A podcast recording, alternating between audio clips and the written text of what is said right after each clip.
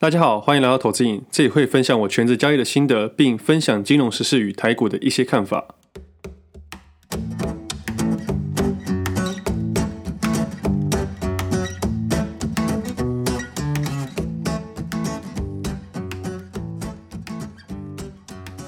今天时间是二月八号星期一，这是我第六十八集节目，我是魏德。其实我每一集的节目都是当天的收盘后才决定要录什么的，就像我自己的交易日志一样。看到什么或者是交易什么就说什么，但现在过年期间台股没有交易，我反而没有太多的想法在交易上面。虽然国际股市还有在开盘，但如果连国际股市都开始交易的话，我可能连最后的休假都没有了。农历过年通常是往年给自己唯一可以不要碰任何投资事情的时候，除了麻将以外，其实某个程度上来说，麻将很像交易市场一样，玩的是几率，看的是人性。那过年期间就好好休息一下。那像上周五封关之后，我就去金山老街晃晃，发现有名的金山鸭肉越开越多间。我没看错的话，好像一定第五间了吧？我记得小时候去吃的时候只有一间还是两间，现在蛮多间的。这家店会在庙门口里面出菜，客人可以自己去端自己要吃的菜，然后走到附近的店内里面用餐。吃完之后就会有员工过来跟你收钱买单。我之前就在想说，会不会有人端了菜不付钱直接离开？那前两天去吃的时候才想到。如果以商业模式来说，他们算是金山老街的垄断市场，也就是说，正常来说不会有其他业者在这边卖鸭肉，因为可能很快就会倒闭了，因为毕竟人家是独占市场。二来，这家店会选择在庙门口出菜，或许在某个程度上是认为说，如果你是那种辛苦人、没钱吃饭的民众，说不定他们也会睁一只眼闭一只眼。不过这第二点是我乱猜的啦，我每次都有付钱，所以我也不知道没付钱会不会被人家围殴。只不过这种消费方式是真的蛮特别的，尤其是在台湾。农历过年期间，有兴趣的朋友可以去看看啦。我记得一个人大概平均消费三百元左右就可以吃蛮饱的。只是单纯想分享一下这种收费方式，还算蛮特别的。那这几天还有下载 Clubhouse，也有好奇进去听看看大家在讲什么。目前看大多都是分享美股的，所以自己大多都是听听，没有什么参与。而且自己每次在收听音频的时候，通常都是自己在慢跑或者健身的时候，所以自己也比较少讲话了。不过那天看了 Mila 写的文章，里面提到内向型学习者，我自己是很有感触了。因为我后来还知道，我比较属于内向型的，而对于学习这件事情，我也是内向型学习者。所以有时候不是不跟别人交流，而是我喜欢在学习的时候学习，放松的时候放松，也比较不好意思跟陌生人讲话。这是我自己的个性啦，也或许说我有社交恐惧症也不一定啊。那我最近看越来越多听众使用了。有机的话，我也会参与一下，跟大家聊天，或者跟其他投资人一起交流一下。但对我来说，这种短短的沟通比较辛苦，因为每个条件跟概念都不同，也很容易让人家有误会。不过这几天在看这些东西的时候，也让我想到一件有趣的事情：许多人在摸索理财、投资和投机的差别。那天听到别人说话的时候，我有些想法。我认为理财这件事情比较有一个标准答案，而投资的话会偏主观想法。但投机的话，完全就是艺术家的感受了。我们先来聊聊理财这件事情。我在前阵子有写了《Cheers》杂志的专栏，里面有提到资产配置的概念。这种感觉比较像是理财的概念。投资人必须先了解理论型的金融商品，以理论为基础，再去做理论上的配置。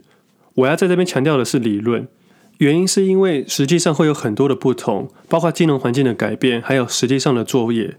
那理论的基础比较像教科书或网络上可以得到的答案去做配置，也有点像投资市场里面的基本分析，还有财务报表，还有大家常常使用的 EPS 或本益比等等。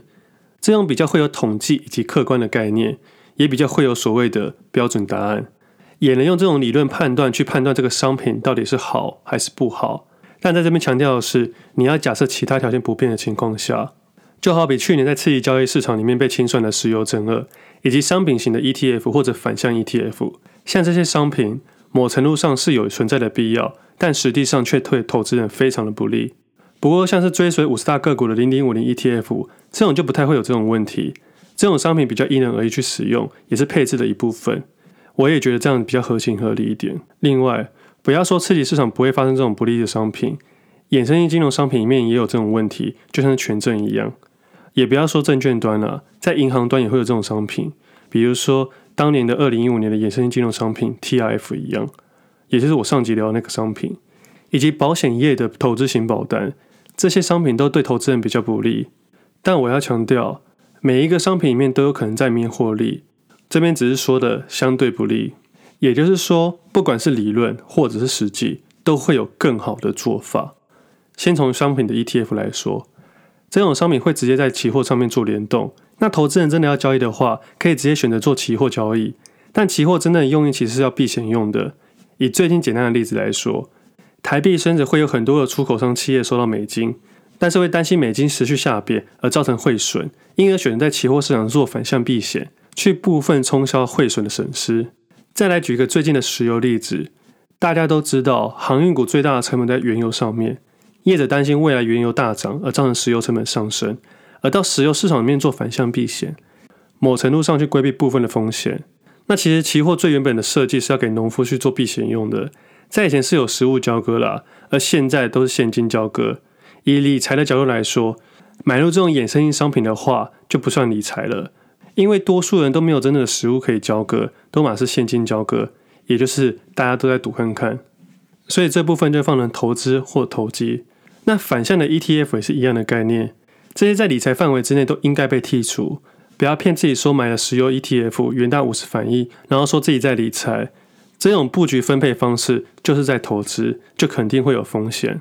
接着聊一下银行端的各式金融商品，投资人可以去想想立场的不同。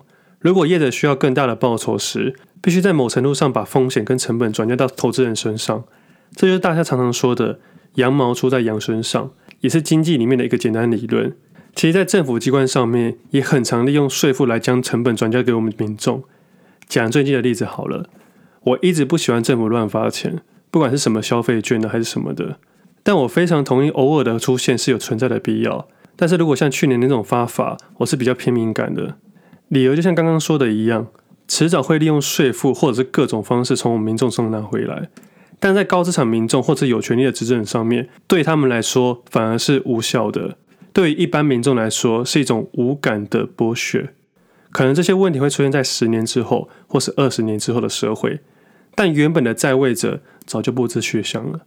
这也是我们总是会觉得我们赚的不够多，甚至购买力越来越差的原因。但用这种方式发钱是相当聪明的。因为当大多数人都觉得自己拿了好处的时候，抱怨的声音就会变小了。像我这种出来发声也没有太大的意义，除非未来的自己有说话权或是有影响力才会有意义。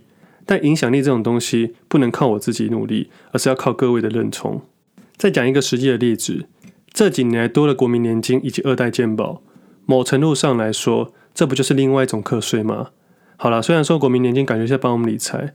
但我相信未来的某一年，也会像劳动基金一样一直很快破产的。会不会未来会有三代健保、四代健保？我也不知道。那接下来想象空间，再让听众思考一下。那因为这次疫情的关系，合法极端发钱，近十年不会有问题。那对国家的长期发展，已经靠劳务工作的民众以及基层公务人员都是不利的。我的父母这辈子都靠劳务工作，所以我从小就要去帮忙。我清楚知道，下雨天还要在市场摆摊的生活。以前小时候我们还被警察追过嘞，就真的是电视上演的那样子。那小时候也有在夜市摆摊过，但以前的市场不像现在都有这么规划。以前的地板都满是血跟水，鱼的、鸡的、猪的都有，还有猫咪在上面跑来跑去。那我自己小时候就会在纸箱里面睡觉，然后起来后就去追狗追猫。像小时候那种追狗追猫的行为真的很不妥啦，但小时候就是因为好玩嘛，那个时候才六岁而已，所以现在讲出来应该不会被动保团体检举吧。所以我现在自己养了一只狗来折磨自己了。那回到劳动工作上面，因为曾经走过，所以才知道这些生活的辛苦，就很像交易市场上面曾经大赔或者大赚，所以我才能明确感受到当下的氛围跟想法。就像之前分享过给投资人的一句话：投资人如果没有大赚过，根本不知道如何处理大赚之后的部位。那投资人如果没有大赔过呢，也就无法感受到连续亏损的心理折磨。这也是我想利用自己的过错来分享给其他投资人。希望大家能用我犯过的错去汲取教训。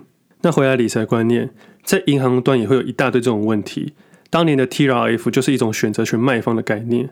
另外一个角度来说，就是某机构要用投资人来避险的人民币的一种商品。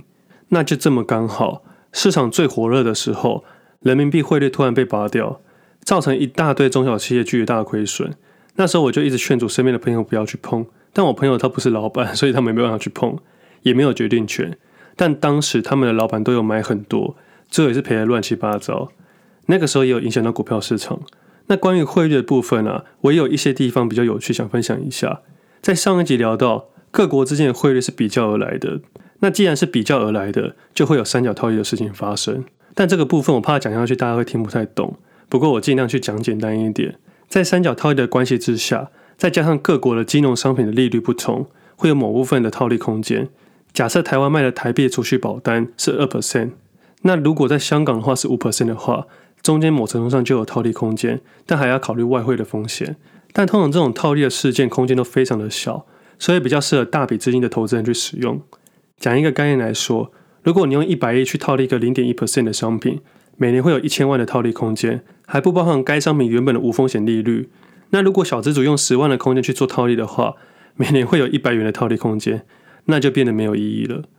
简单说的话，如果是相对于各国的无风险商品的话，利率如果有差别，在某程度上就可以套利了，但需要承担汇率风险。不过还是有可能用其他商品去避免的。OK，我就先聊到这里，我怕讲下去大家要睡着了。简单来说，就是假设一头牛可以换两只猪，两只猪可以换五只鸡，但四只鸡可以换一头牛，而中间这一只鸡就是套利空间了。这样应该比较能理解了。再偷偷说一件事情。很多银行高层都会用这种方式去套利，但因为人家的关系不同，资金不同，所以我们也不要羡慕。这是一个资本主义的社会。那在理财的部分，最后再聊一下保险商品。我觉得最瞎的商品就是投资型保单了。投资型保单是结合了保险与投资的两种功能商品。保护所缴的保费，除了一部分用来支应保险成本以及相关费用之外，那其余的部分呢，则会依照保护事前约定的投资方式与投资比重进行投资。有保护完全享有投资的成果，并负担投资风险，不觉得很有趣吗？这商品表示一部分来缴交保费，并扣除该要的成本，其余则投入投资市场，并且还要承担风险。投资人可以思考一下，买保险的目的不就是为了规避能规避的风险吗？那这种投资型保险要叫你承担风险，那中间成本呢？大概就是保险公司与保管经理的以及保险业务员所说吧。投资人要知道，只要投入投资市场，就一定要承担风险。那可能保险业务会说，你这样可以参与市场行情，又可以享有更高的获利空间。像这种四不像的商品，就会有很多问题。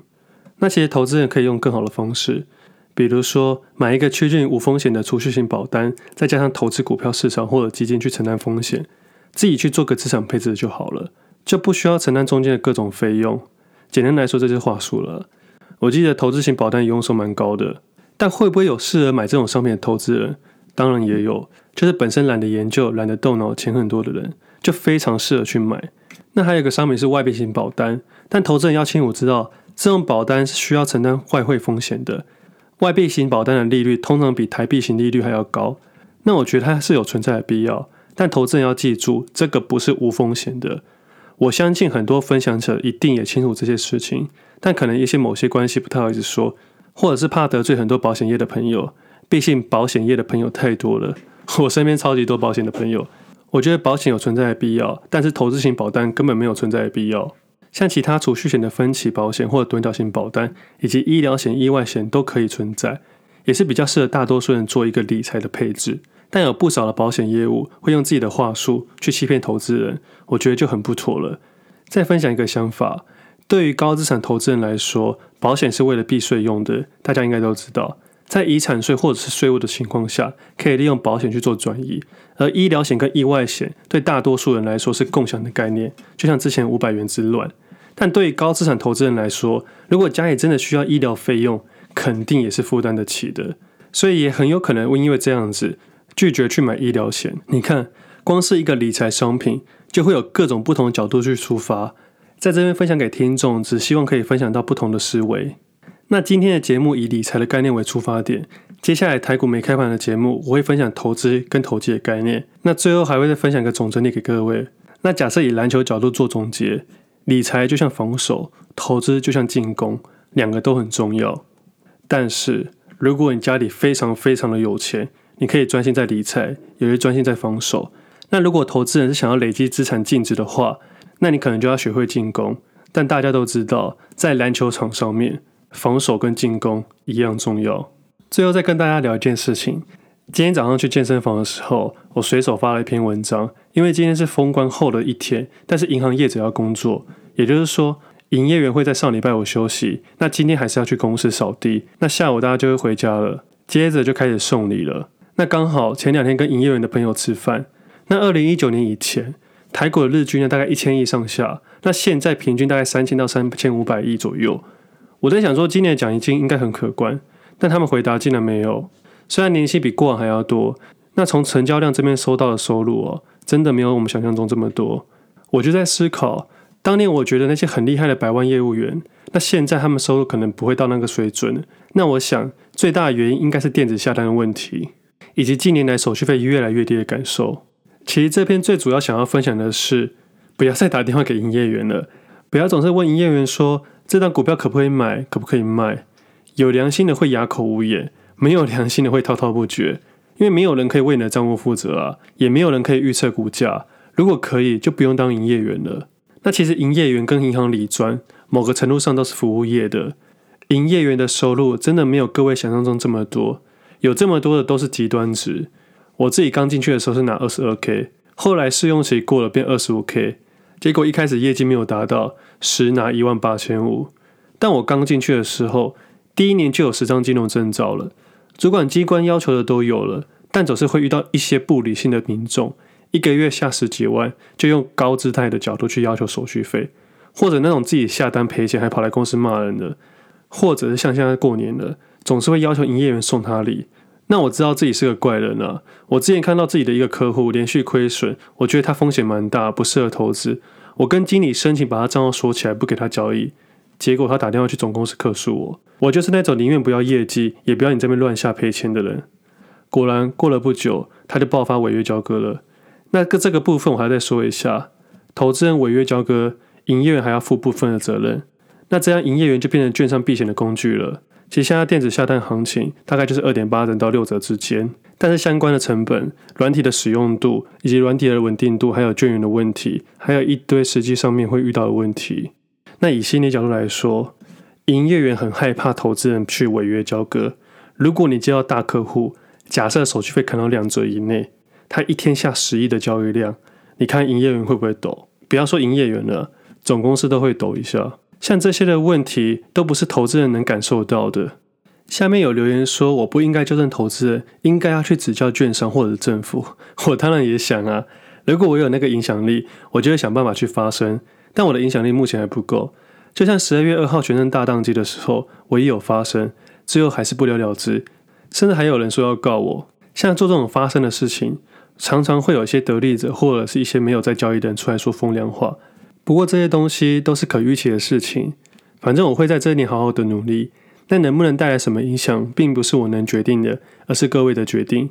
总之，这边是希望从服务业的角度出发，以及交易人的角度去发声。我希望大家都能站到一个平衡点去生活。在我离职的第一年，有去分担交易，所以在过年的时候会拿不同营业员的礼盒。但后来我都跟他说不用给我，让他们去送给其他客户就好。我自己在做电子下单，所以在大部分的情况下都不用任何的服务。那不如把我的送礼额度拿去给那些吵着要糖的投资人就好。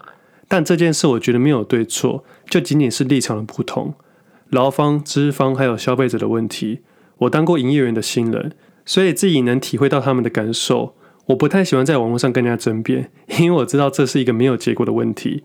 就像最近的维亚，员工希望老板的抽奖金额越高越好，但老板会希望。奖金越散越好，换位思考之后就会有不一样的答案。我也谢谢这位听众理论性的指教，我也会跟大家一起沟通聊聊。但我不会太想去改变别人的想法，因为我知道自己也是很顽固的。固执的人最痛恨固执的人。好了，反正快过年了，有机会在 Clubhouse 跟大家聊聊。那这篇的内容在 FB 上面，过年期间的 Pressplay 也会继续的写。我会把过年前的观察和一些想法，以及过去的第一期交易写上去。过年期间有空的朋友可以去看看。最后，祝大家资产净值每年都比去年高，新年快乐！今天的节目先到这里，我们下次见，拜拜。